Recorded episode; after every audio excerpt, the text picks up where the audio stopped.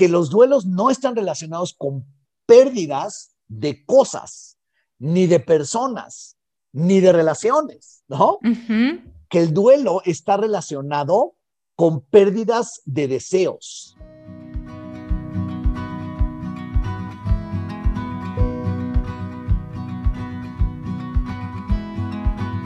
Hola, bienvenidos al podcast Bienestar Conciencia. Soy Nicole Fuentes. Hoy está con nosotros Aitán Kleinberg y esto me hace sentir súper contenta. Hola Aitán. Hola, hola. ¿Cómo estás? Bien, bien, aquí con mucho gusto de, saludarte, Nicole. Hacía mucho que no teníamos el gusto de, de platicar. Ya sé, me encanta platicar contigo. Muchísimas gracias por aceptar la invitación. No, hombre, Déjame contarte a la gente que te va a escuchar un poquito de, de quién eres y por dónde has estado y a qué te dedicas. El maestro Eitan Kleinberg es co-creador y coautor de la técnica de precisión e integración, TPI.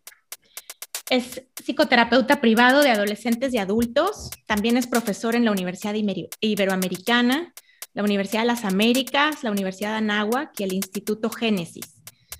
Es entrenador de primeros auxilios psicológicos y fue asesor de la Cruz Roja mexicana en el sismo del 2017. Eitan también fue codirector y fundador del Instituto de Bienestar Integral. Ahí te conocí yo, Eitan, fuiste mi maestro. Sí.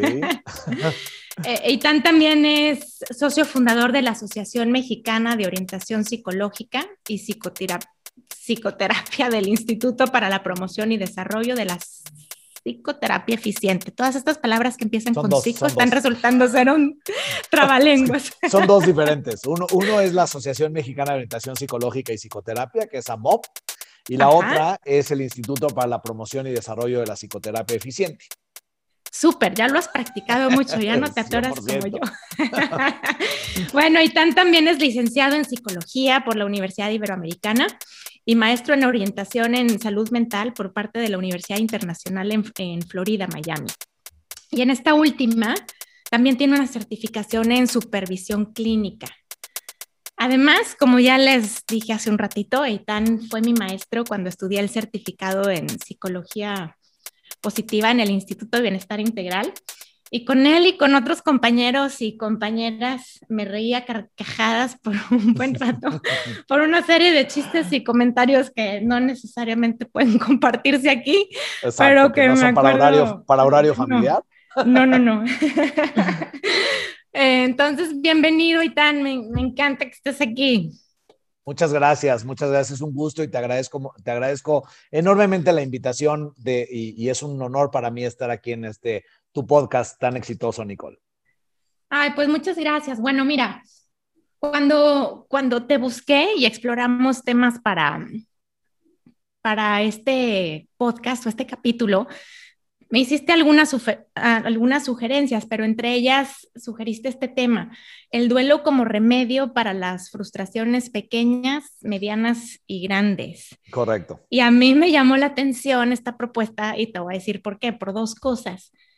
La primera, porque el último año, año y medio de pandemia, pues esto del duelo ha sido la orden del día, ¿no? Sin duda. Hemos tenido pérdidas de seres queridos, pérdida de salud, del trabajo, de la libertad de movimiento, de planes, de rutinas, de relaciones, matrimonios quebrados, expectativas rotas. Correcto. Y la segunda razón, creo más, más relevante para mí en términos de lo que me da curiosidad que la primera, es porque usas la palabra remedio, o sea, el duelo como remedio. Y hasta ahora, la, el duelo yo lo tengo visualizado como un proceso en el que caemos no siempre de manera voluntaria, sino muchas veces involuntaria, te, encuentras en una situación de una pérdida. Y entonces así como que lo tengo yo concebido, no tanto como un remedio para frustraciones. Entonces, sin duda me, me ganó la curiosidad y me encantaría que nos contaras, ¿qué, ¿qué, te trajo este tema o cómo es que pones en una misma oración el duelo como remedio para la frustración? Súper, súper. Este, pues mira, es que en efecto el duelo, que es eh, un, un, tema, un término, un concepto y un proceso que, que he venido estudiando y, bueno, proponiendo algunas cosas a, a, a, a través de él, la verdad es que tiene, tiene un, eh, ¿cómo se dice? Como, como tiene mala reputación, eso es, ¿no? Como que el, duelo tiene una reputación bastante negativa y, bastante mala y por supuesto no estás tú, no estás tú sola en, en hacer como esta conexión entre duelo e imaginarte como una situación gris y, triste dolorosa. Y, dolorosa y fea y desagradable y etcétera, etcétera. Este, y, bueno, pues eh, llena de todas aquellas connotaciones que comúnmente pues no nos gusta vivir y no asociamos con placer ni con bienestar y como, como lo puse en el tema y, tú lo resaltas como remedio para nada, ¿no? Sino más bien como una, una especie de condena, ¿no? Como, claro. este, ni modo, pues ya estamos condenados a vivir este duelo y pues eh, eh, pasaremos por este proceso súper desagradable, etcétera, el, el, tiempo que nos dure y el tiempo que nos aqueje hasta que podamos salir de él y entonces ya nos sintamos bien. Y bueno, pues em, el, en, desde cierta perspectiva, sí es más o menos eso el duelo. Sin embargo, lo que, lo que creo que vale la pena que entendamos es por qué nos pasa eso y para qué nos pasa eso, porque tiene una razón muy importante de ser. Ajá. Este, y una de las cuestiones que mencionaste ahorita que hacías la introducción es, eh, más bien tenemos entendido el duelo no como algo que hacemos, sino algo que nos pasa. Y, en efecto, y en efecto tienes toda la razón y así es y hasta donde tenemos estudiado científicamente el día de hoy el proceso de duelo, eh, por supuesto eh, enfocándonos mucho en, en quizá la, la, la, palabra más este o pues más famosa o la persona más famosa dentro de los estudios de duelo que es la doctora Elizabeth Kubler-Ross, bueno que era la doctora Elizabeth Kubler-Ross, que a través de sus investigaciones algo que, que resalta inmediatamente eh, es que el duelo es algo que prácticamente le pasa a todos los seres humanos, en todas las culturas y en todos los tiempos nos ha pasado. Y esto lo que nos dice es que el duelo parece ser, de acuerdo a todas las investigaciones, algo genéticamente programado en nosotros. Quiere decir, no algo que hacemos o no algo que elegimos hacer o no hacer, sino algo que nos viene genéticamente programado, porque esa sería la única explicación de que en tantas diferentes culturas, en tantas diferentes sociedades que no tienen nada que ver una con la otra, ni siquiera en términos temporales ni geográficos, vivamos cuestiones tan similares uno de los otros, unos de los otros. Y bueno, la explicación que parece resaltar o, o brincar ante nosotros es que no lo elegimos, ni lo hacemos a propósito, sino que lo tenemos genéticamente programado. Oye, Eitan, cuando te escucho decir eso, pues generalmente lo que traemos programado de fábrica ¿Sí? es porque es algo que necesitamos. Correcto, correcto. está ahí para algo. Muy bien, muy bien. Qué, qué bueno que preguntas eso, porque la, la, siguiente pregunta, por supuesto, sería ¿para qué? ¿No? ¿Para qué, ¿Para qué está ahí el duelo? ¿Por qué, tenemos que sentirnos como tan miserables durante cierto tiempo o tanto tiempo ante ciertas cosas? Creo que las dos preguntas principales que valdría la pena eh, mencionar en este espacio o platicar acerca de ellas sería justamente por qué nos pasa y dos, ante qué nos pasa. O sea, ¿por, por qué aparentemente vivimos duelos ante ciertas cosas y no vivimos duelos ante otras cosas eh, vamos a llamarles pérdidas, aunque ahorita eh, profundizaré un poco más en el asunto, pero ¿por qué aparentemente ante ciertas pérdidas sí y ante otras no? Em, digamos, cuando hago esta pregunta, eh, mucha gente como que lo que dice es, bueno, es que depende de la importancia o el impacto que tiene la pérdida. Ajá. O se me ocurre decir, ¿lo escogiste o no? ¿Escogiste el duelo? O sea, si es, por ejemplo, a lo mejor yo, yo decidí renunciar a mi trabajo o renunciar a una ah, relación. Ah, escogiste la pérdida, ¿ok? Escogí la pérdida, fue algo que yo decidí, no tanto algo que me impusieron. Muy bien, ¿y te parece entonces que cuando tú lo eliges, ahí no vives duelo? A diferencia de cuando no lo eliges. No, en mi experiencia, claro que vives un duelo, aun cuando lo, lo, elegiste. Sin embargo, creo o pienso, no sé, que quizá lo racionalizas más fácil porque dices, bueno, estoy aquí porque yo elegí estar aquí. Ah, porque yo lo provoqué o porque me voy a mover hacia un lugar donde visualizo que voy a estar mejor. Muy bien. No creo que deje de doler, pero al menos yo tuve injerencia en esto. Muy bien, muy bien. Lo que dices es fantástico y tiene, justamente está muy relacionado con, con esta línea que les voy a, a compartir Y, en efecto, pues dices, bueno, yo lo elegí, elijo hacer ciertos cambios de vida importantes, este, elijo eh, casarme, elijo divorciarme, elijo mudarme de país, elijo cambiarme de carrera, elijo este, cambiar de, de pareja, elijo todas estas cosas que por supuesto implican que tengo que dejar atrás algo. Pero bueno, tú dices, cuando, cuando yo lo elijo, quizá sí vivo un duelo, pero a lo mejor vivo un duelo que resulta más eficiente o resulta más rápido o más corto, menos doloroso o algo por el estilo, que de pronto una pérdida que me llega sin que yo la haya este, deseado, querido, elegido, este, ni siquiera habiendo estado de acuerdo con ella o esperado. Exacto. muy bien, tiene mucho que ver con eso y donde generalmente nos atoramos con la pregunta eh, es, bueno, y entonces, ¿por qué hay unas pérdidas que sí nos provocan duelo y otras que no nos provocan duelo? Y entonces cuando alguien dice tiene que ver con la intensidad, entonces pregunto, bueno, entonces, ¿dónde está la línea de la intensidad? ¿En dónde está esa línea que, provoca que unas pérdidas sí y otras no? ¿No? Ya. Y me imagino que esa línea no es la misma para todo mundo. Correcto. Y además, ¿qué es una pérdida? ¿No? O sea, ¿qué es una pérdida para una persona y qué es una pérdida para otra persona? Y una vez más, ¿cuáles son las pérdidas que sí provocan y que no provocan? Este, y entonces, bueno, una de las respuestas que, nos hemos encontrado y que creo que a lo mejor puede aclarar un poco este tema, es que a pesar de que el sentido, no el sentido común, sino más bien como el, el conocimiento común, lo que nos dice es que el duelo es algo ese algo ahorita diremos que es ese algo, pero es algo, un proceso justamente que se dispara a raíz de una pérdida. Pues la palabra pérdida es difícil, eh, es difícilmente concretable y en efecto lo que es una pérdida para una persona es, no es otra pérdida, no es una pérdida para otra, etcétera. Este, por eso dentro del ámbito del, modelo que, yo manejo, que es el modelo paramnémico dentro de la, de la TPI, que es la técnica de precisión e integración, es que los duelos no están relacionados con pérdidas de cosas, ni de personas, ni de relaciones, ¿no? Que el duelo está relacionado con pérdidas de deseos. Ok. ¿Qué quiere decir esto?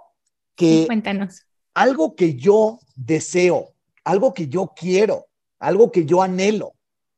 Y, el deseo, quiero y anhelo tiene un par de connotaciones también, pero vamos a empezar por eh, aquello que yo deseo, quiero o anhelo. Cuando lo obtengo, siento mucha gratificación y siento mucho placer. Ese placer, por supuesto, podría ser absolutamente efímero y ya no lo siento dos segundos después, ¿ok? Pero el asunto es qué pasa cuando no lo obtengo. ¿Qué pasa cuando yo quiero algo que no puedo tener o que algo me obstaculiza el deseo de tenerlo? Entonces entro justamente en este proceso que hablábamos al principio, que es el proceso de frustración. Cuando hablamos de frustración y hablamos de frustración de una manera amplia y genérica y que parece que quiere decir mucho y que no quiere decir nada al mismo tiempo, nosotros lo manejamos de una manera muy concreta. La frustración es el estado en el que entra una persona cuando una de dos, tiene un deseo que no se puede cumplir o que no se está cumpliendo, o dos, lo que hago yo para lograr eh, conseguir mi deseo no me resulta.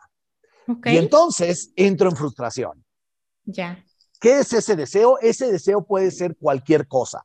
Ese deseo puede ser desde el, niño que viene en el carrito de súper y ve una paleta en la fila de, la caja y quiere esa paleta.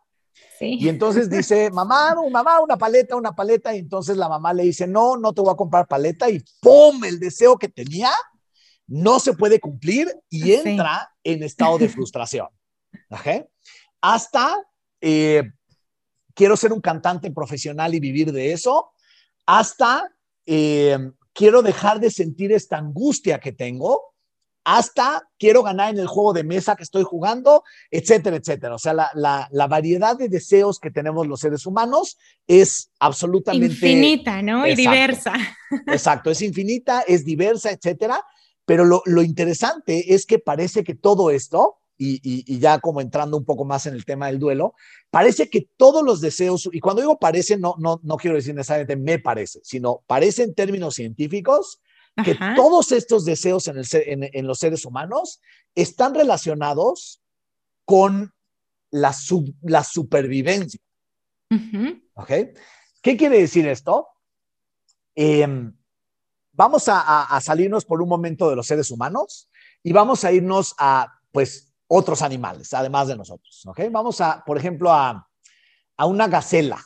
¿Ok? Vamos a suponer que, que, hay una gacela que está, en, eh, está pastando, etcétera, etcétera. Y de pronto escucha como un ruido en, el, en los matorrales. Malas noticias. Pueden ser malas noticias o no. No lo sabemos en ese momento. Lo que sucede justamente es que la gacela, como que inmediatamente va a reaccionar con este, una, un, estado alterado de atención. Sí. Y entonces, este, este estado que le llamamos expectativa, justamente lo que va a tratar de localizar es, ¿hay una amenaza o no hay una amenaza? Y si hay una amenaza, ¿qué tan amenazante es?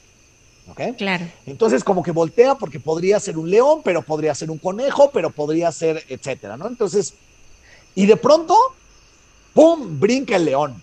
¿Ok?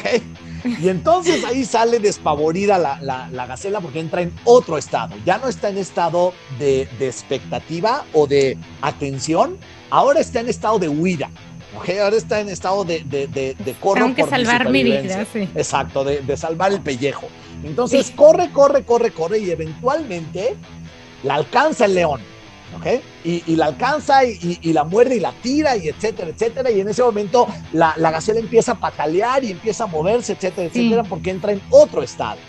Ya no está en estado de huida, está en estado de pelea. Sí. O sea, está en estado de, de, tratar de pelear por su, por su supervivencia. Eventualmente hay un momento en que la gacela se da cuenta que la huida no le sirvió y que la pelea tampoco le sirve y entonces entra en el último de los estados, que es el estado de rendición. Ok, de, el estado de, rendición, parece congelada. Exacto, deja de pelear, digamos, se rinde, ¿no? Este, se, este, básicamente se, hay, hay, una palabra como se, se encomienda, digamos, ¿no? Este, se rinde, este, acepta su destino, ¿no? Sí. Y ya, bueno, pues finalmente perece probablemente. Sí. Entonces, estas son como estas, estas cuatro etapas que básicamente tienen que ver con la supervivencia y que curiosamente coinciden de manera prácticamente exacta con las etapas del duelo. A ver, cuéntanos más, qué interesante. Ok.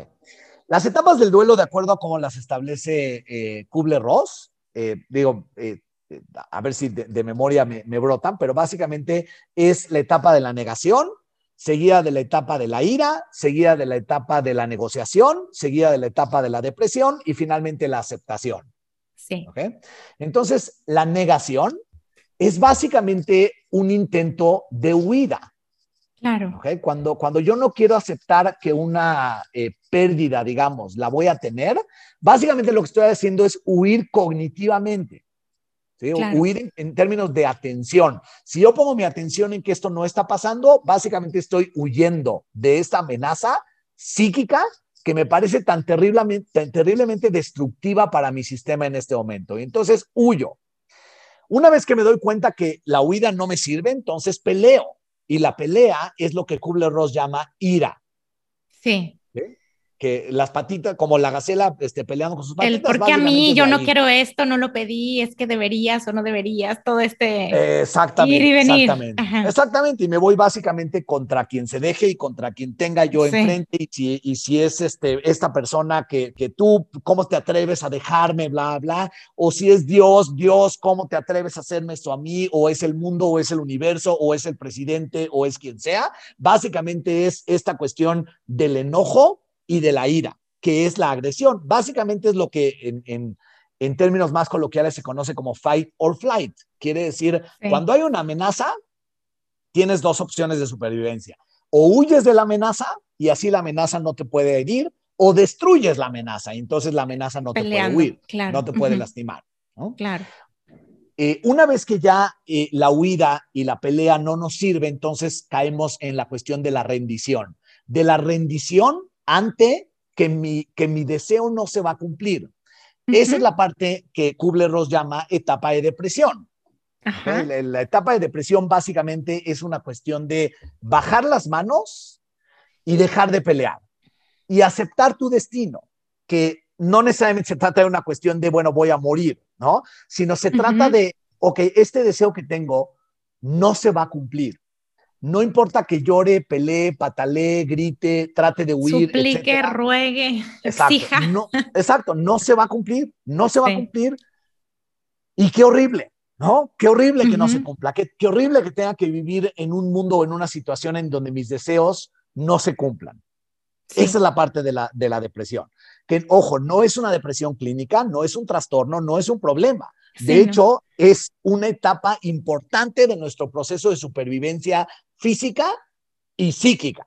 En, en, el caso del proceso de duelo es importante, ahorita voy a mencionar por qué. Finalmente llegando a la última etapa de Kubler-Ross, que es la etapa de la aceptación. La diferencia entre la depresión y la aceptación es muy pequeña, pero determinante. La depresión, como lo decía antes, implica qué horrible que mi deseo no se, mi deseo no se va a cumplir, qué horrible, eh, qué mala onda, etcétera. Y la aceptación es mi deseo no se va a cumplir y está bien, y estoy bien, y puedo seguir adelante con este deseo frustrado, con, con aceptando que este deseo que tenía no se va a cumplir, pero habrá otros deseos que sí se cumplan. No necesariamente me amenaza a mi, a mi integridad psíquica que este deseo no sea cumplido, puedo seguir adelante. ¿Me explico? Sí. Y entonces, por poner en, un ejemplo completo, ahora en ser humano, vamos a suponer que estamos hablando de una de las grandes pérdidas de, deseos en los seres humanos, que es el deseo de que una persona que yo quiero mucho, que, le tengo mucho afecto, estoy muy cercano, siga viviendo y no se muera, ¿no? Claro. Em, el asunto es que en el momento en que esto ocurre, o va a ocurrir, pero vamos a suponer que ya ocurrió, generalmente esta primera reacción es la de negación, esta primera reacción este, cognitiva es la, la, la negación, que es básicamente la huida, que es esto no puede estar pasando, esto no puede estar pasando. Mi deseo de que esta persona este, siga viva no puede estarse frustrando, yo no lo puedo aceptar, yo no lo puedo tolerar, entonces no está pasando. ¿sí? sí. Sí, sí. Esa es la negación seguida de la ira, que es el coraje, que me toca mucha gente justamente que incluso tiene mucho coraje con la persona que falleció por haber fallecido. O sea, como que cómo te atreves a, dejarme sola, a irte, este, etcétera. ¿Cómo pudiste hacerme esto?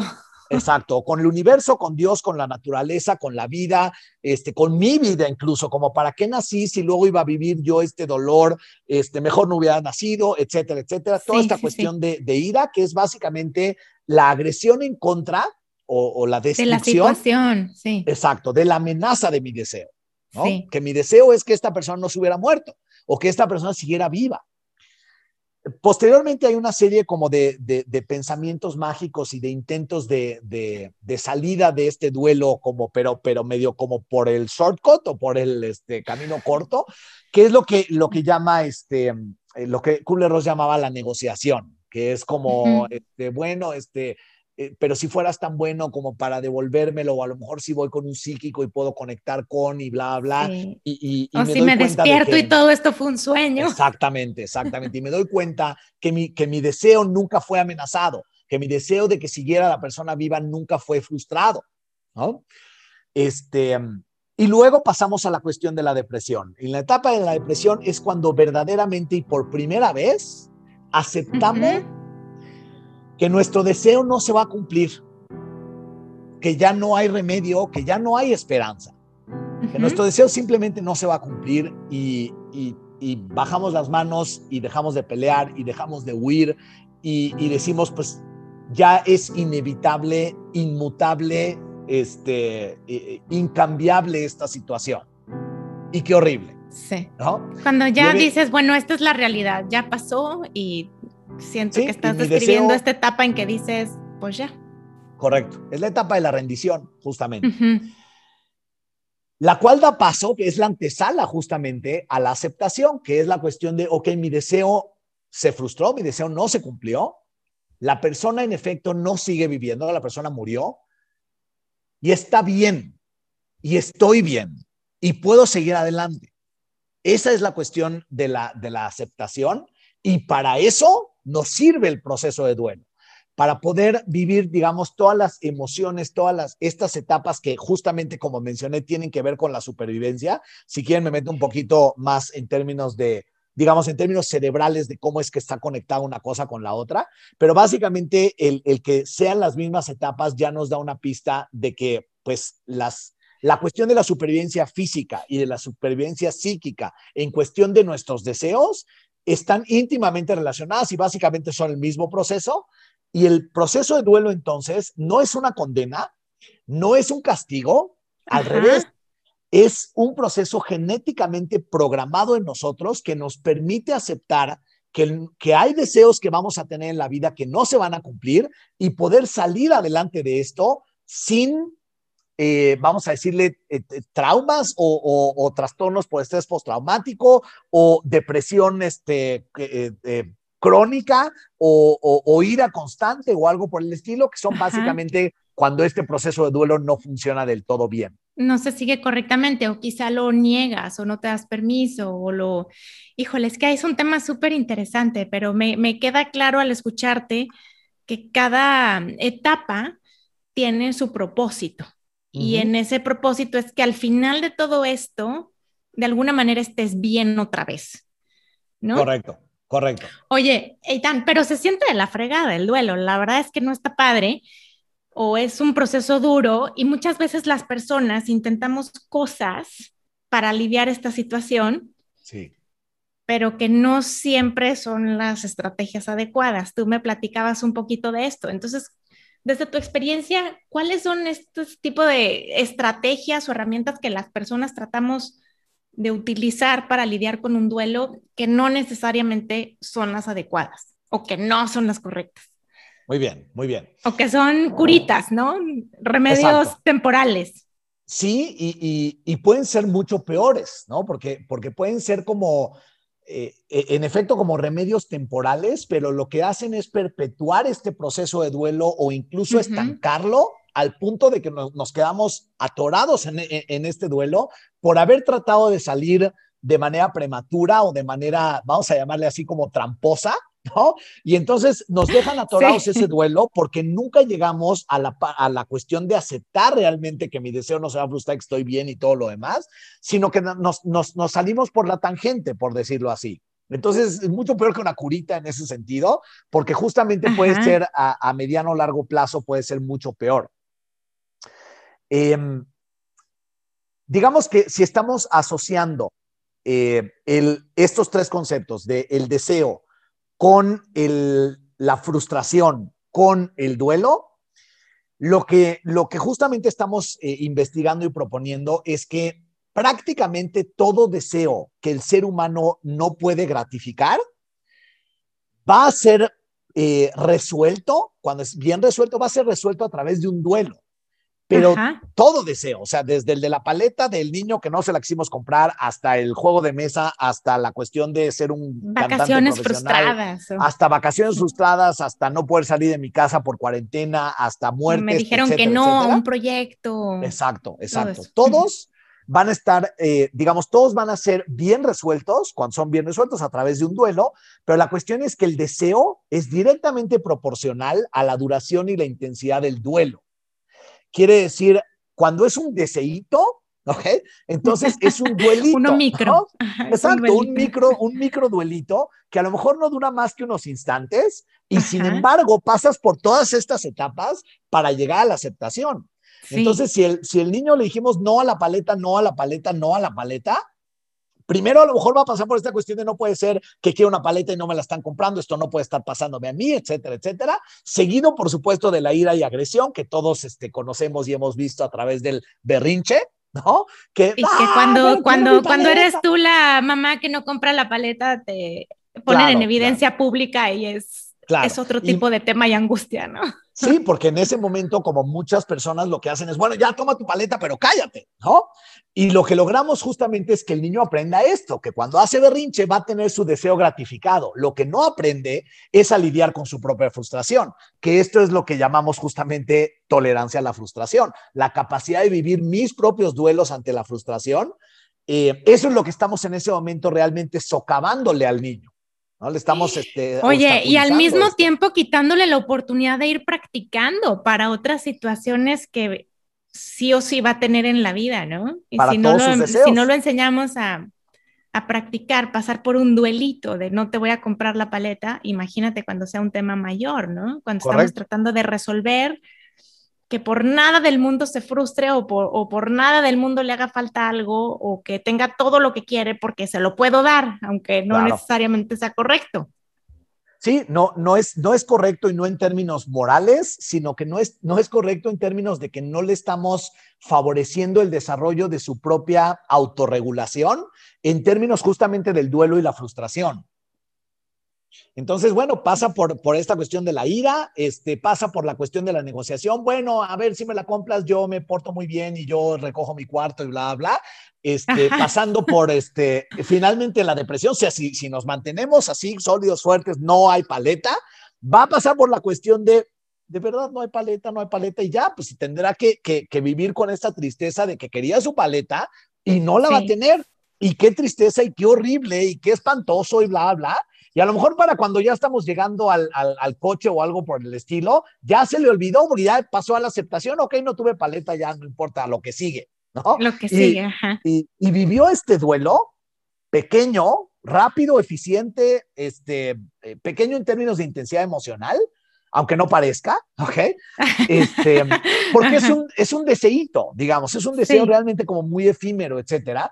Este, pero luego los deseos más grandes que cuando se ven frustrados, pues tendremos que pasar por duelos más grandes, con eh, emociones más intensas, etcétera, pero en esencia es el mismo fenómeno más pequeño o más grande. Más grande. Exacto. Oye, y, Sí, es que no, he contestado la pregunta. Perdón, no he llegado a, responder lo que me preguntabas. Lo que podemos hacer mal, porque uno diría, bueno, pues si es entonces un proceso genéticamente determinado, escrito en nuestros genes, etcétera, pues what could go wrong, ¿no? O sea, ¿qué, qué podría ir mal si, si es una cuestión automática y todo lo demás? Bueno, pero los seres humanos, como estamos construidos este, a, nivel del sistema nervioso central, podemos eh, socavar, digamos, podemos este, estropear, ¿no? arruinar los procesos automáticos genéticos que tenemos nosotros programados. Entonces, eh, digo, un, un, buen ejemplo sería las respuestas sexuales, que las tenemos genéticamente programadas, pero a través de diferentes procesos cognitivos las podemos estropear y echar a perder. Lo mismo sucede con el duelo. El duelo se puede estancar, se puede a, través de muchos procesos cognitivos y uno de los fenómenos sociales, culturales, que ha provocado que ahora nos estanquemos más en nuestros duelos y por eso haya más, esto no, no hice la asociación, pero luego sí que es la hago, ahora más haya más ansiedades, haya más enojos, haya más problemas de ira y violencia, haya más problemas de depresión, etcétera, es que nos hemos vuelto, como ya lo anticipabas ahorita con, con la cuestión de la mamá y el niño, una sociedad eh, algiofóbica, ¿no? ¿Y qué quiere decir algiofóbica? Eh, sí, por favor, dinos porque esa iba a ser mi siguiente pregunta. Exacto, que, no, no, es de hecho, es, es, un concepto como medio, medio que nosotros manejamos. Algiofóbica quiere decir, algios es básicamente este dolor, ¿no? Y fóbica, pues es que, que, miedo, temor, etcétera. Sí. Somos una, nos hemos convertido en una sociedad que le teme terriblemente al dolor, a cualquier tipo de dolor. Y bueno, pues obviamente las, las este, empresas eh, eh, farmacéuticas pues, este, han, han hecho un mercado enorme para ayudarnos a no sentir dolor, a no sentir dolor físico, y a no sentir dolor psicológico emocional.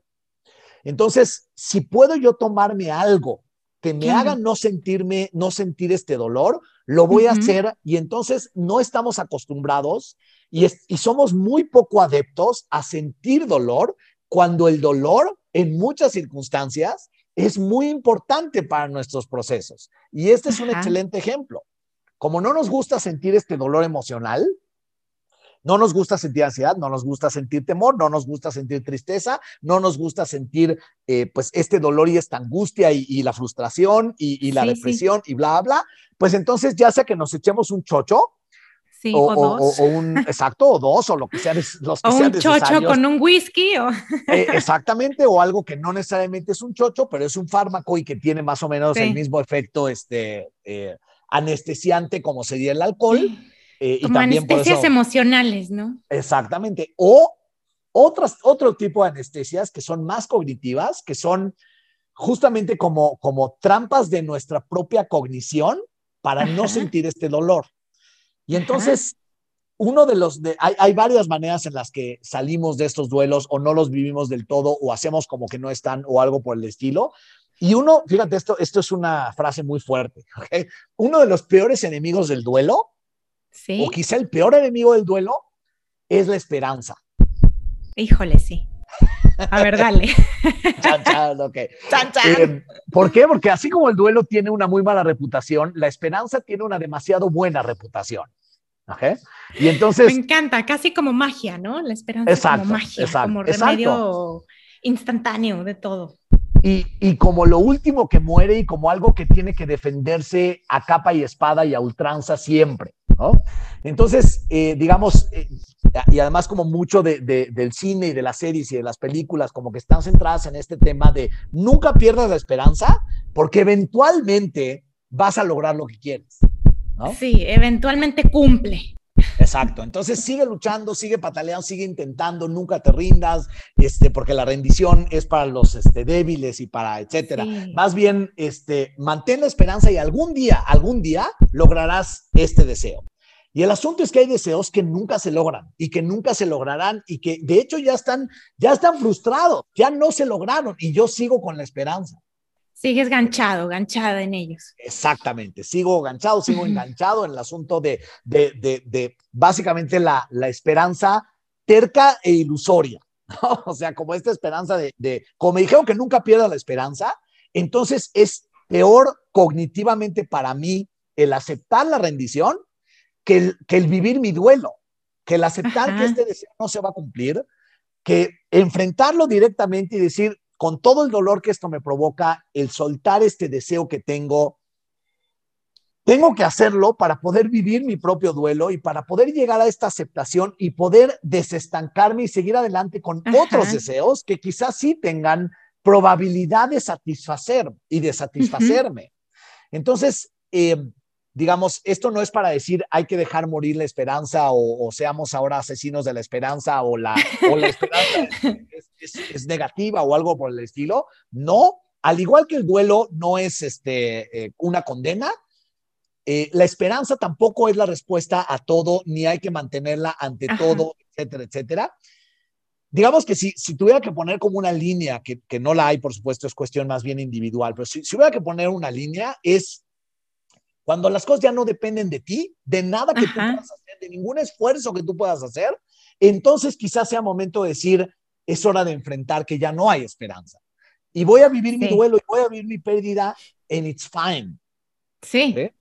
Es como, ahí empieza en realidad la recuperación o el resignificar o el volver a Exactamente. adelante. No, por nada la palabra resignación y resignificación son tan similares, finalmente vienen de la misma, de la, de la misma raíz. Básicamente las dos, resignarse y resignificar, quiere decir el darle un nuevo significado a una vivencia que yo tengo o tuve, en este caso, un deseo, que, que yo empiezo con la cuestión de el que no se cumpla este deseo es sumamente amenazante para mí, y después del duelo voy a terminar con el que no se cumpla este deseo no me amenaza más. Ya. Oye, ahorita como que traigo aquí en la mente ideas que has dicho antes de cómo le peleamos a la realidad o evadimos. Y también creo que cognitivamente a veces lo hacemos. No sé en qué etapa exactamente va, pero te lo voy a preguntar para que nos ayudes. Em, a veces hacemos cosas como para evadir que esto está pasando. Por ejemplo, te, te sepultas en trabajo o saturas tu agenda para estar siempre ocupado, ¿no? Hay gente que dice, es que me da miedo no tener algo que hacer porque entonces me toca sentar, sentarme a pensar y a sentir y no quiero eso. O haces como que no está pasado, como que si fuera un calcetín viejo y lo arrumbas en el fondo del cajón. Sí. O también haces cosas como que pues muy literal, el de no sentir, entonces tomamos más alcohol o fumamos o usamos drogas o nos tomamos tranquilizantes o te la pasas navegando la página de Amazon buscando qué comprar o te pasas haciendo ejercicio todo el día. Eh, ¿Cómo ves? ¿Qué piensas? Ok, Primero, eh, digamos, no preocuparse si eres una persona que, que, crees que se supone que deberías de estar viviendo un duelo, o sabes que sí estás en, viviendo un duelo, pero que lo estás, digamos, desplazando, ¿no? Hacia, hacia otro tipo de conductas, hacia eh, enterrarte de trabajo, hacia este, eh, ahora te la pasas en, en, juegos de apuestas todo el día o, o, u otra actividad. O durmiendo todo el día, no sé. Claro, o otra actividad que te desvíe tu atención. Esto es, digamos, eh, algo medio, algo bastante esperable durante la etapa de negación, ¿no? Ajá. Y, y, es justamente como antes mencionaba, uno de los peores errores, uno de los peores enemigos del duelo es la esperanza. Bueno, otro de los enemigos del duelo es el control. Y por eso la pérdida y el duelo y la frustración es el némesis de las personas que son sumamente controladoras. Híjole, sí, eso lo vimos muchísimo en la pandemia. Claro. En especial aquellas que son muy controladoras, por un lado de las situaciones y por otro lado de sus propias emociones, que les gusta siempre, y no solo les gusta, es casi parte de su supervivencia el estar siempre en control de lo que sienten y de las situaciones y de eh, lo, lo, que sienten todos los demás y de siempre poder lograr. Y de lo, que, sigue en el tiempo, ¿no? Exacto, exacto. Y entonces, la cuestión de, de, de, la pérdida, de la pérdida de, de, lo que llaman algunos filósofos como la gran muerte, que es el ya no hay para atrás, ya no hay nada que hacerle, ya no hay solución, la cuestión de ya no hay solución para las personas controladoras es terrible, es terriblemente frustrante. Este, y entonces lo que hacen justamente es empezar a abocarse a cosas que pueden controlar. Entonces pueden controlar el trabajo, pueden controlar la este, limpieza de la casa, el orden. La limpieza de la casa, pueden controlar un chorro de cosas y se abocan como a, a controlarlas porque sienten mucho más, pues se sienten mucho mejor, mucho más tranquilos cuando están controlando que voltear a ver algo que simplemente no pueden controlar. Es como voltear a ver a su monstruo de las mil caras, ¿no? No, no pueden, o sea, no, no quieren voltearlo a ver porque nadie quiere voltear a ver algo que le asusta y algo que le amenaza tanto. Entonces volteas a ver otras cosas en donde puedas sentirte mucho más útil, donde puedas sentirte en control, etcétera, etcétera. La cuestión de, las, de, las, de los fármacos es diferente. La cuestión de los fármacos justamente tiene no tanto digo, si, si son a lo mejor como alucinógenos o algo por el estilo, a lo mejor sí tiene una, una intención de evasión, pero eh, otros fármacos como son mucho más comunes que, que, la gente tiende a recurrir, como es el alcohol, como es este, principalmente el alcohol, tienen más bien una cuestión o un efecto anestesiante y un propósito anestesiante. Quiere decir, esto me duele tanto, pero resulta que cuando tomo alcohol, ya no me duele tanto, o ya no me duele, ¿no? y ni siquiera es cuestión que se me olvide, a lo mejor sí se me olvida, con suficiente alcohol se me olvida, pero no es que se me olvide, es que ya no siento este dolor. La intensidad baja, ¿no? Claro, y qué rico no sentir el dolor y una vez más, entre que nos hemos vuelto una, una este, sociedad muy algiofóbica eh, de, de evitación del dolor y además este, al, tratar de sobregratificar a, nuestros hijos con darles todo y bla, bla, tampoco los dejamos eh, eh, acostumbrarse o habituarse a la frustración, al dolor, a, a, estas emociones que no son del todo placenteras, pero que son muy importantes y necesarias, pues entonces a la primera de cambios buscamos cómo salir de ello y cómo anestesiarme y cómo dar cómo voltear mi atención hacia otra cosa, que me permita no ver esto que me está amenazando tanto y por tanto no sentir esto que no sé cómo manejar, que no sé cómo lidiar con él y que es tan desagradable.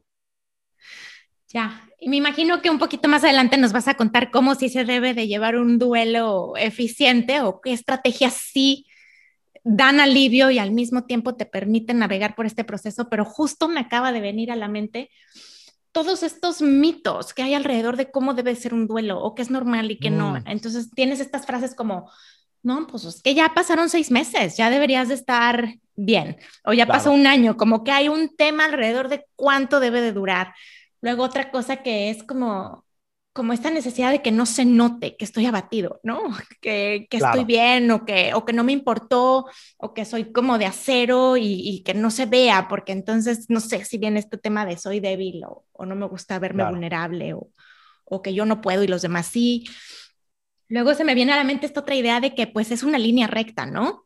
O sea, que es cada día mejor que el otro. Ajá. Y, y, no tanto que puedes a lo mejor ir, volver, más como olas que te visitan de duelo. No sé, cuéntanos en tu experiencia cuáles son estos mitos que hay alrededor eh, de los procesos de duelo. Padrísimo. Por eso me encanta platicar contigo, porque haces muy buenas preguntas.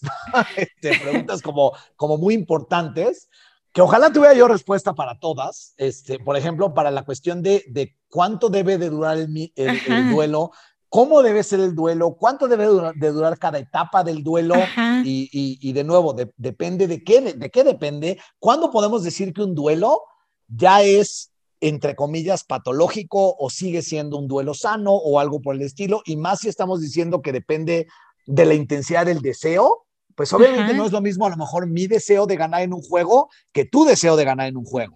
Entonces, si, si tu deseo es pequeño, pues si no ganas, vas a, vas a haber vivido tu duelo durante tres segundos, y a lo mejor si yo no gano, además de que hice berrinche y aventé la raqueta y este y, se la rayaste y, me enojé horrible exacto y a lo mejor luego fui le ponché las llantas y bla bla y me cuesta y, estoy días y días que no puedo dormir del coraje y, la frustración y llegaste a tu casa y te desquitaste con los que estaban ahí.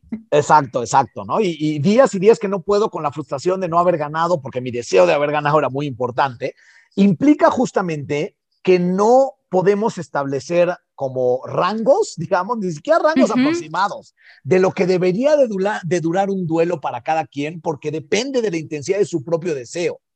Como, como te decía, no depende de, de, la, de la circunstancia que ocurrió.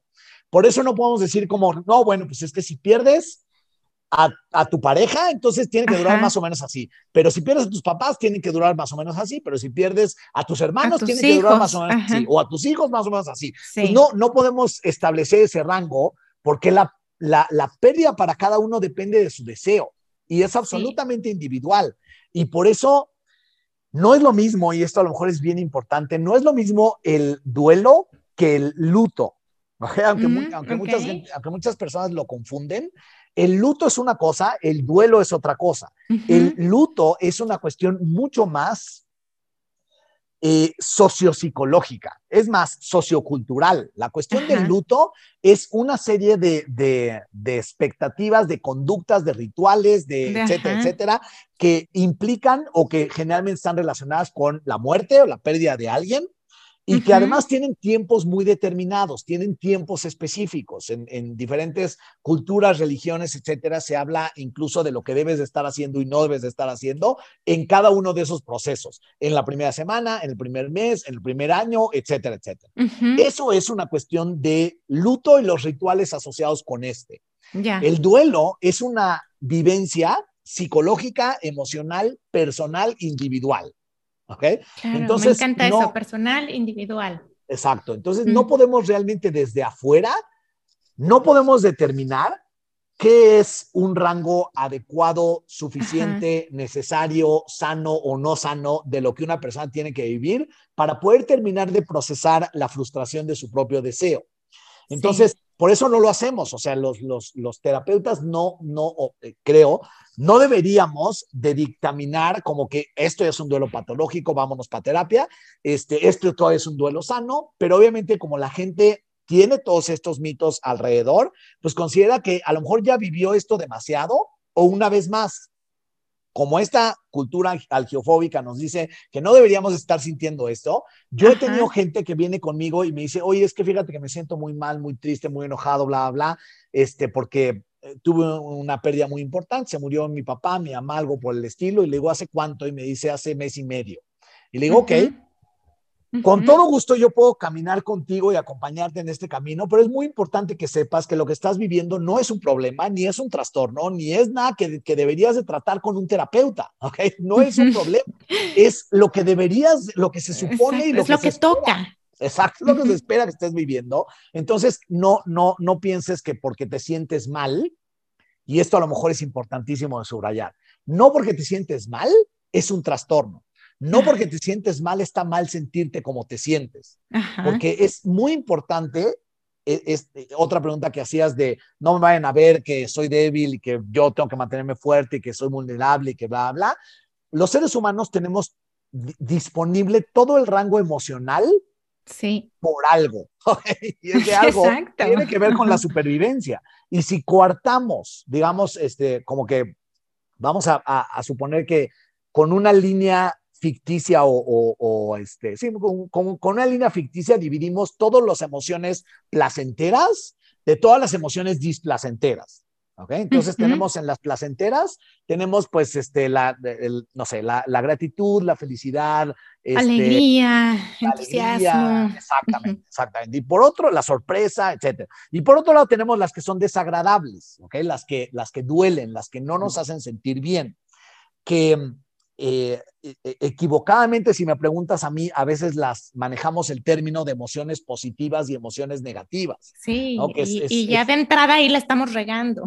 Claro, es un, es un, es un término muy destructivo porque finalmente lo que genera es que, es que la gente piensa que Rechazo. cuando emociones desagradables son negativas, ¿no? Y no debería de tenerlas. Y estoy mal por tenerlas. Y soy débil y soy vulnerable y bla, bla. Y, y, a lo mejor estoy enfermo, tengo que ir a terapia o algo por el estilo. Cuando todo el rango emocional es sumamente importante que los seres humanos lo vivamos y en especial en, hablando de, del duelo, en donde muchos de las emociones son desagradables, pero no son negativas, no son problemáticas, no son enfermizas. Ni anormales, en la gran mayoría de las veces, sí. Exacto, pero claro, la sociedad sí, sí, sí tomamos estas, estos mensajes porque difícilmente podemos escaparnos de ellos, de que la sociedad, digamos, eh, de esos mensajes de que la sociedad vaya a pensar o vaya a suponer o vaya a verme como una persona débil o, este, o, no suficientemente, pues, emocionalmente fuerte o, inteligente o algo por el estilo,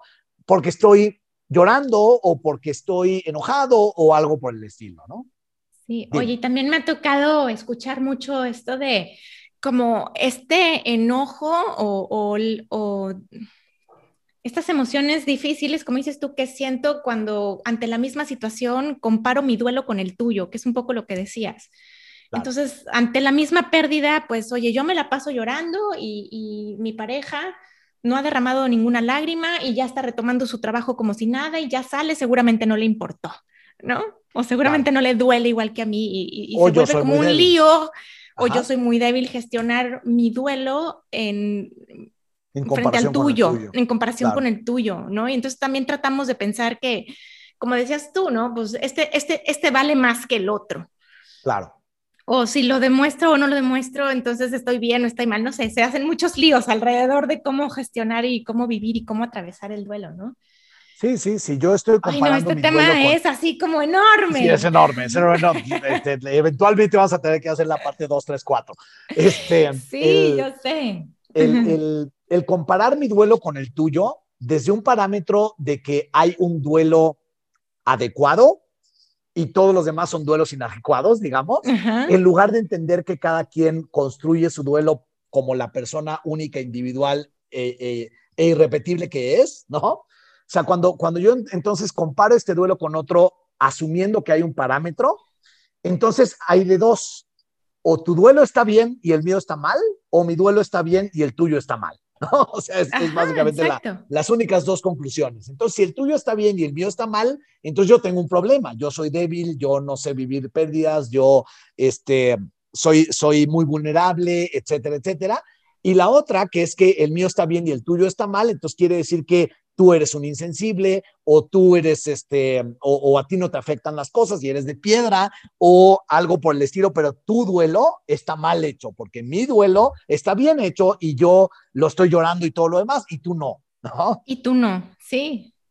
Sí, no, entonces le, le agregas una variable más a la ya difícil situación, ¿no? Sí, bueno, es la y entonces, social digo, sé que hay muchos temas por explorar y demás, pero cuéntanos, o sea, ¿cómo, cómo aprendemos entonces a, cursar nuestros duelos eficientemente?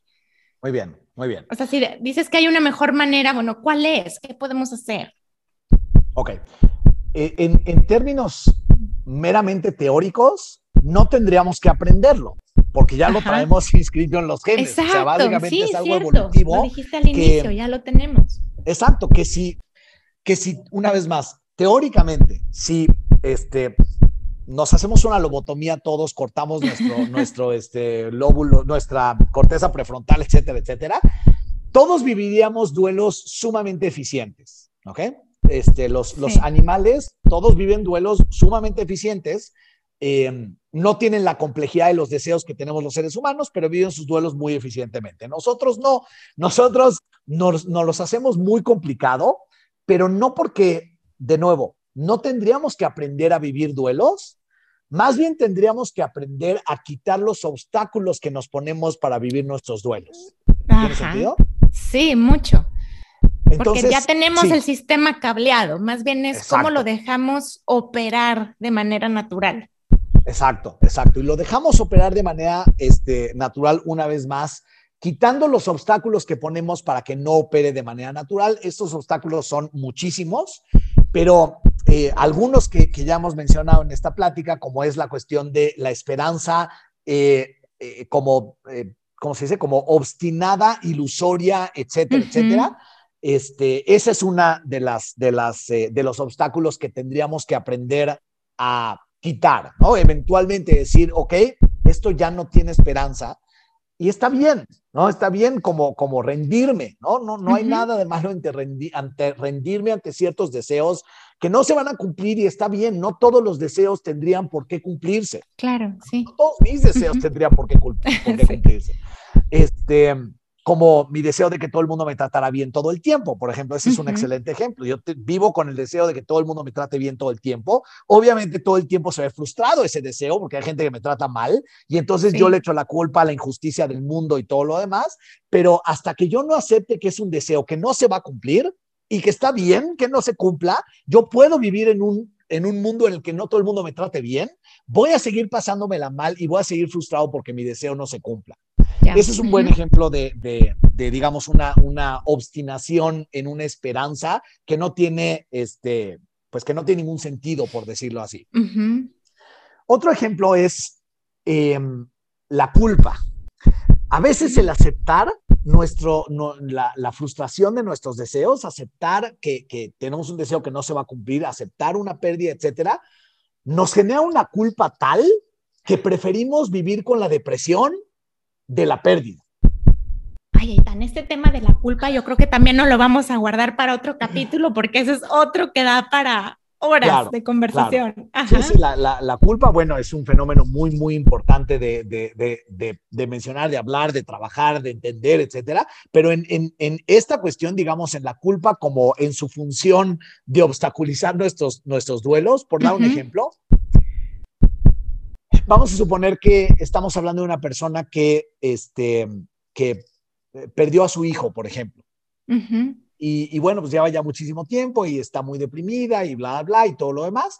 Y le está costando mucho trabajo, etcétera. Pues, o sea, te estoy hablando de años, décadas, etcétera, etcétera. Y una de las razones por las que no puede aceptar, eh, llegar a aceptación y está atorada en la cuestión de la, de la depresión, es que si llegara a la cuestión de aceptar, ok, esta persona falleció y está bien y yo estoy bien con eso, me haría sentir una culpa tal de decir soy la peor madre del mundo, soy la peor esposa del mundo, soy la peor, bueno, la peor viuda del mundo, etcétera, etcétera, porque llegué a un punto de aceptar que está bien que la persona haya fallecido o que yo estoy bien, a pesar de que la persona haya fallecido, me genera tal culpa que prefiero no entrarle en la culpa y quedarme atorada en la depresión. Híjole, eso lo que estás diciendo es brutal, porque de ahí viene mucho de algo me dio risa o me la pasé bien o no quiero aceptar una invitación a cenar o no quiero irme a algunas vacaciones porque ¿cómo puedo eh, ser feliz o pasármela bien a la luz de esta pérdida. Entonces, como que pensamos que si aniquilamos las oportunidades de sentirnos bien y sentir alegría y sentir felicidad y sentir gratitud y sentir que puedes hacer otras cosas, estamos como traicionando a esta persona, ya no estamos honrándola porque lo que procedería sería seguir llorando y seguir atorados. Exacto, exacto. O sea, no, no vayas a, a llegar al punto de la aceptación porque entonces te haría sentir una pésima persona. Entonces, la culpa es una de, de, las cuestiones que nos, por supuesto, yo dije como que prefieren haciendo parecer que fue una opción, pero en realidad esta no es una cuestión como de, de, una libertad. De decidir. Exacto, no es de libre albedrío, no es de, no es de que yo decida una cosa o la otra, no. en realidad es más bien una cuestión de un juego de impulsos que ocurre en mi sistema, muchas veces sin que por supuesto yo esté consciente de que esto está pasando. Pero básicamente... Claro, y que a lo mejor alguien te pone luz en que estás haciendo eso y esa es la clave para desatorarla, ¿no? Correcto. Es decir, oye, estás eligiendo quizá pasártela mal o, o encerrado. Exacto, exacto, ¿no? Voy a seguir encerrado y voy a seguir deprimido porque lo contrario sería no congruente con esta pérdida que está aquí. Sí, me haría sentir una muy mala persona porque una, en mi, en mi, en mi entender y en mis, este, como pensamientos muy básicos de mi formación de mi persona y mi autoconcepto, eh, una persona que se puede o se divierte y bla, bla, a pesar de haber perdido a tal persona, es una muy mala persona, es una muy mala eh, ex esposa o viuda o algo por el estilo, una muy mala madre, un muy mal hijo o algo por el estilo, ¿no? Entonces, eh, digamos que mi sistema lo que hace es que me lleva por la cuestión de la depresión que soy más capaz o que me siento más capaz de tolerar que por la cuestión de la culpa que me siento menos capaz de tolerar. sí. ¿no? Este, el, el, dolor que eso me, me, provocaría. Estos son como algunos ejemplos. La, verdad es que son muchísimos y a veces son muy individuales estos como pensamientos, eh, estas asociaciones, eh, estas cogniciones más conscientes o más inconscientes que nos hacen que la aceptación, que llegar a una aceptación de un duelo sea más amenazante que no llegar a esa aceptación. Híjole, qué fuerte. Sí, sí tiene sentido y, creo que, es muy común también. Claro, eh, claro. Híjole. Oye, y entonces, bueno, pues lo que, lo que hacemos como, como terapeutas este, es, hace cuenta, como, como, como ir ayudando a barrer el, el camino, por decirlo así. Eh, me lo imagino un poco como el, el conejito este de, de los anuncios de, de, baterías, que está como, ya sabes, que va, camine y camine y con los... Este, Tocando los tambores. Con los sí, con los tambores o con el, los banderos o algo por el estilo. Este, y va, camine, camine, camine, camine, camine, pero claro que si le pones tú algo enfrente, ya no puede caminar. O sea, sigue, sigue, tratando de caminar, pero no puede caminar. Entonces, no, nuestra, nuestra, nuestro trabajo como terapeutas no es enseñar a, la gente a caminar, no es enseñar a la gente a, a, a vivir sus duelos, porque ya lo tiene genéticamente programado, sino ayudarles a quitar el obstáculo para que puedan seguir caminando. Sí. ¿Tiene sentido? Mucho. ayudándote a ver como puntos ciegos o dándote herramientas. O claro, claro, encontrando. Aliviando la culpa. Sí, sí, no, y, no son, te digo, no es tanto darles herramientas, sino más bien localizar sus propios em, obstáculos que se están poniendo para poder eh, llegar como a esta aceptación para poder procesar su duelo del todo, llegar a la aceptación del duelo, em, finalmente aceptar que, bueno, este deseo que yo tengo que todavía seguía activado porque no había llegado a la aceptación, ya se pueda desactivar. Y ya pueda decirle este duelo, ya no tienes que estar este, enchinchando, ya no tienes que estar generando esta energía de más en mí, porque ya acepté que no se va a cumplir y que está bien y que estoy bien y puedo seguir adelante. Súper, me encanta. Oye, el tiempo ha corrido rapidísimo. Sí, no sé cuánto tiempo llevamos. Ya, sí, no, sí, ya, ya, ya pasó. Ojalá que la gente siga con nosotros. Ojalá que sí. O que si tuvo que hacer una pausa, regresen, ¿no? Exacto. Eh, pero, pero no quiero despedirte sin hacerte una pregunta más. Sí. Y es que durante esta pandemia en donde sí estuvimos todos muy expuestos a, temas de duelo de, todos tipos, pérdidas, cuando tú la asocias a deseos no cumplidos, pues entonces ya se abre el abanico de, no solo pérdidas humanas, sino de todo lo que te puedas imaginar. Correcto. Pero me topé con un libro que me, que me gustó muchísimo y que me he encontrado recomendando una y otra vez. Sí. Que es este tema, no, y no sé su nombre en español, pero en inglés se llama Finding Meaning, de David Kessler, que habla de esta sexta etapa en el duelo que tiene que ver con encontrar propósito. Ajá. no sé si nos puedas contar un poquito cómo resignificar lo que pasó o cómo darle un propósito más grande. Eh, y entonces te pone todos estos ejemplos de, de, personas que a partir de una pérdida o pues abrieron una fundación o decidieron aprender más de un tema o decidieron llevar recursos. En fin, ¿qué nos puedes contar por ahí? De manera así Breve. Bueno, es, eh, ya sabes que a mí lo breve no se me da mucho, a pesar de que hago terapia Bueno, entonces dale, tú, tú explícale, dale, dale cómo este, sale. Ok, primero, la cuestión de que alguien, por ejemplo, a, raíz de una pérdida, eh, quizá como dijiste, haga una fundación, haga este, eh, algunos tipos de, de, actividades de estas que, que resultarían como prosociales, por decirlo así, o hay, hay, una palabra que es como más más, más psicológica, que es eh, eh, como sublimadas o algo por el estilo, no necesariamente implica que ni que resolvieron su duelo, ni que, ah, ni que lo aceptaron, ni, que, ni, que, ni que le encontraron este sentido y propósito. Digo, a lo mejor que le encontraron sentido y propósito, sí, pero no necesariamente que lo, que lo resolvieron o que lo aceptaron. Em, o sea, no, lo que quiero decir es no necesariamente, tampoco quiere decir que no lo hicieron, ¿no? Pero puede que sí o puede que no. La otra es varias investigaciones que desgraciadamente no tengo aquí como, como referencias, pero con todo gusto, si, si cuando lo cuelgues puedo mandarte un par de referencias. Con respecto a lo que puede ocurrir con las personas después de una pérdida, después de un trauma, después de una vivencia eh, psicológicamente extrema o algo por el estilo, que bueno, pues algunas personas, digamos, su, su funcionamiento anterior eh, decae, ¿no? Eh, decae al punto de que, pues hablamos de que esta persona tiene un trastorno, como lo que podríamos llamar un trastorno por estrés postraumático. Otras personas que, que, tienen la capacidad de, después de cierta vivencia y después de cierto tiempo y de haberlo procesado adecuadamente a través de un duelo y, y etcétera, llegan como al mismo nivel de funcionamiento que tenían antes y es lo que comúnmente llamamos personas resilientes. Ajá. Este, sin embargo, también hay otras personas que son capaces no solo de llegar al mismo nivel de funcionamiento, sino a un nivel de funcionamiento mayor que el que tenían antes. Quiere decir sentirse más plenos, sentirse, eh, pues, eh, no, solo, no solo más felices, sino justamente, como lo dice tu libro, con mayor propósito, con mayor sentido, de, de, de, vivir y de por qué vivir y de para qué vivir, ¿no? Como, como con una cuestión de, de, una claridad, digamos, con la que no vivían anteriormente, que esto es lo que algunos llaman post-traumatic growth, ¿no? O crecimiento, post-traumático.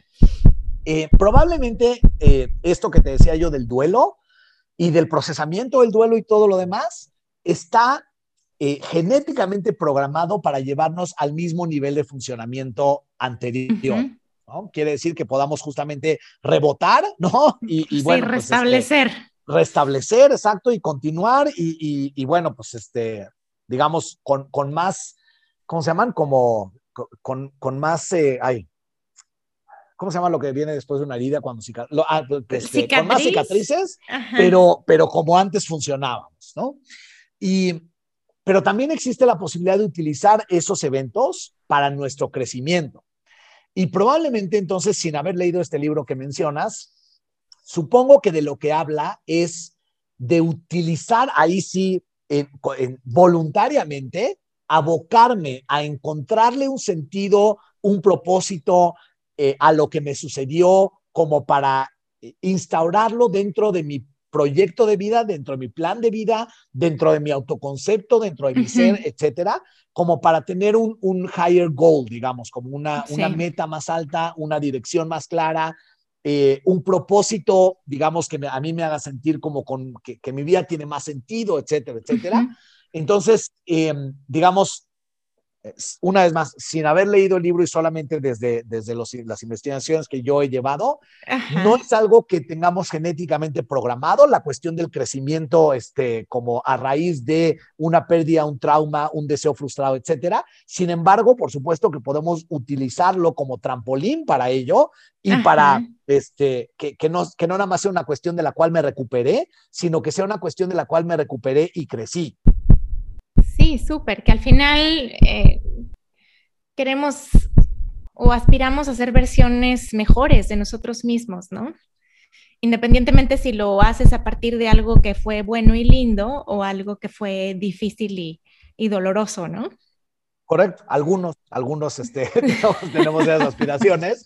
Este, la cuestión es que justamente como, como no como no tiene directamente que ver con la supervivencia y particularmente con la supervivencia de la especie, entonces, pues eso sería algo que nos ayudaría a nosotros mucho como individuos pero no necesariamente es, ah, es, una, es una cuestión que esté genéticamente programada para nuestra supervivencia. Sí, sería más retador, entonces tendríamos que hacerlo de manera muy intencional. Exacto, exacto. Y, no de manera natural, sino de eh, manera intencional. Exacto, exacto. Y qué, y qué fantástico sería que todos tuviéramos como esta, esta intención y esta, em, e, esta necesidad y este deseo y esta curiosidad em, y esta motivación por crecer como personas este, y volvernos mejores versiones de nosotros mismos.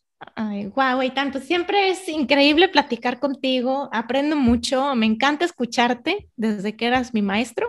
Mil gracias, mil gracias. y te agradezco muchísimo que, que, hayas estado con nosotros compartiendo este tema que, que sin duda siento, nos topamos con este tema todo el tiempo. O sea, correcto. ¿No? No hay, no hay como escapatoria de un tema pues como este. Mientras tengamos deseos, tendremos frustraciones y mientras tengamos frustraciones, tendremos duelos y, entender que el duelo, a pesar de que tiene muy mala fama, es algo muy importante para, para nosotros, para nuestra este, supervivencia, para nuestro bienestar. Y, bueno, pues aprender que eh, estoy en, un proceso de duelo no es una condena ni estar en una cárcel psicológica, sino es eh, en un proceso de, de, de recuperarme. Sí, y mientras tengamos vida, vamos a tener deseos y frustraciones, ¿no? No hay de otra. Correcto. Oye, pues cuéntanos eh, dónde están tus redes sociales si las personas quieren entrar en contacto contigo, si quieren conocer más de tu trabajo, ¿dónde pueden encontrarte? Eh, con todo gusto pueden ponerse en contacto conmigo por mail. Mi, mi, mi, mail es eh, eitan, que es E-I-T de Tito, A de Armando, N de niño e de Ernesto y de Ignacio, T de Tito, A de Armando, N de Niño, arroba terapiaeficiente.com. Ajá. Eh, pueden encontrarme en Facebook como eitan.kleinberg. Este, y también pueden eh, meterse a las, a las redes de, del trabajo que he venido desarrollando, que se llama TPI, en Facebook y en Instagram. Estamos como TPI Psicoterapia. Padrísimo, Eitan. Pues muchísimas gracias por estar aquí. Te mando un abrazo bien apretado Espero verte pronto. Igualmente, igualmente, y para todos los, que nos escucharon, ojalá que les haya dejado esto eh, algo de valor para poder aplicar en sus vidas. Seguramente que sí. Eh, pues muchas gracias otra vez y muchas gracias a los que nos escuchan por estar aquí. Los espero en el siguiente capítulo. El podcast de Bienestar Conciencia es una producción de ruidoso.mx.